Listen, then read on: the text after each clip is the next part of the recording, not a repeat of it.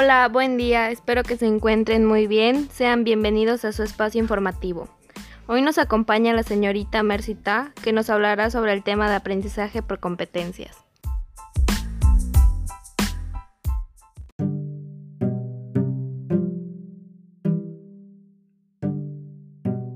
Hola, muy buenos días, mi nombre es Mercy y pues yo le vengo a hablar sobre el aprendizaje por competencias. Bueno, el aprendizaje basado en competencias es un enfoque de la educación que se centra en la demostración de los resultados de aprendizaje deseados como el centro de procesos de aprendizaje del estudiante. Se refiere principalmente a la progresión del estudiante a través de planes de estudio a su propio ritmo o su profundidad, como han demostrado las competencias, los estudiantes continúan progresando. Una característica clave del aprendizaje basado en competencias es su enfoque en el dominio. En otros modelos de aprendizaje, pues los estudiantes están expuestos al contenido, ya sea habilidades o conceptos, a través del tiempo y el éxito se mide sumariamente.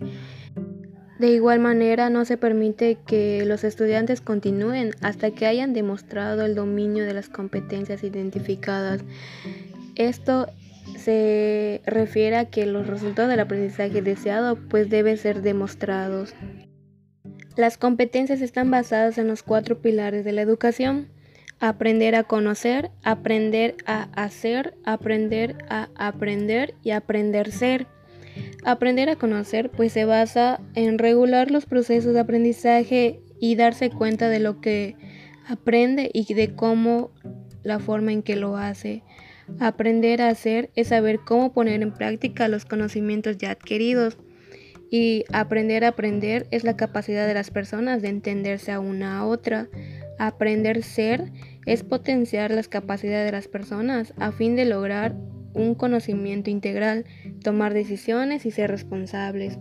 Y estos cuatro pilares de la educación pues fue propuesta por Jack Delors. Las competencias pueden ser básicas, genéricas y específicas. En las básicas pues se refiere a vivir y a, desenvolverse en la sociedad. En las genéricas son las que permiten a un profesional desempeñarse en su disciplina o en su área laboral. Las específicas son las propias de una profesión. Pues en esta competencia encontramos a los autores como Jack Taylor, Philip Perrenault, Sergio Tobón y Edgar Morin. De igual manera les voy a mencionar cuáles son las competencias claves. De las competencias claves se encuentra la competencia lingüística.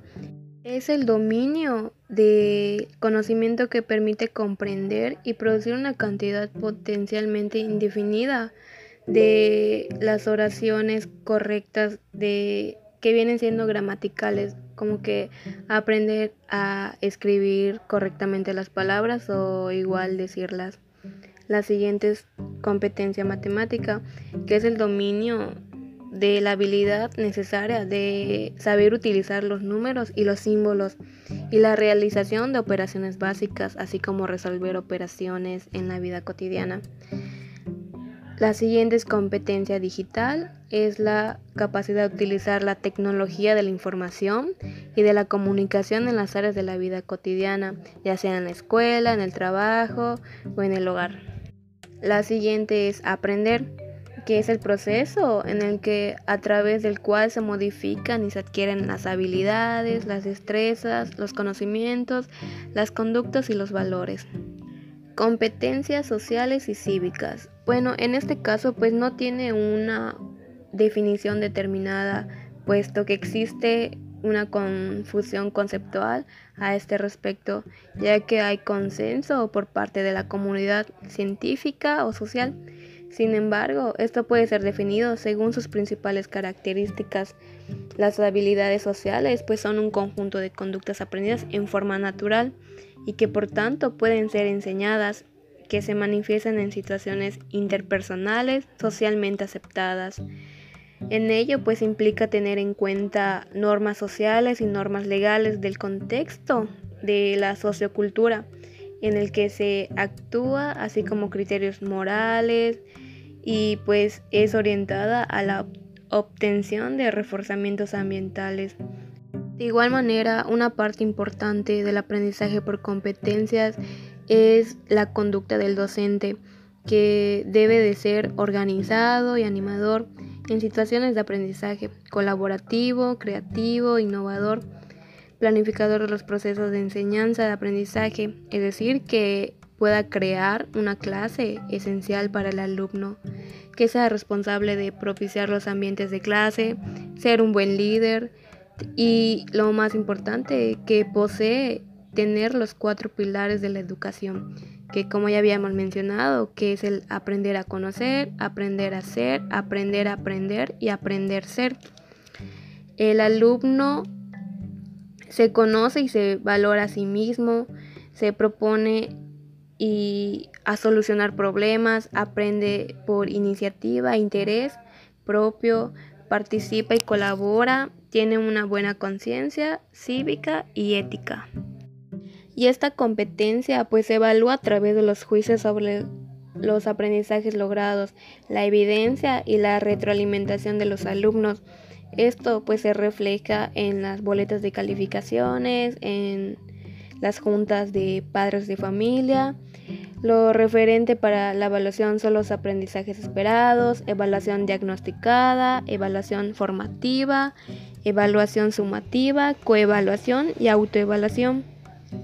Y para concluir con el tema, pues toda evaluación debe considerar el mejoramiento del aprendizaje y a un mejor desempeño del docente.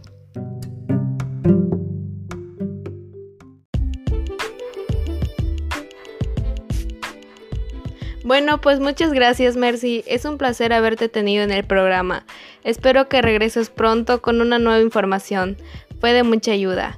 El placer fue mío y pues gracias a ustedes por darme un espacio en este programa.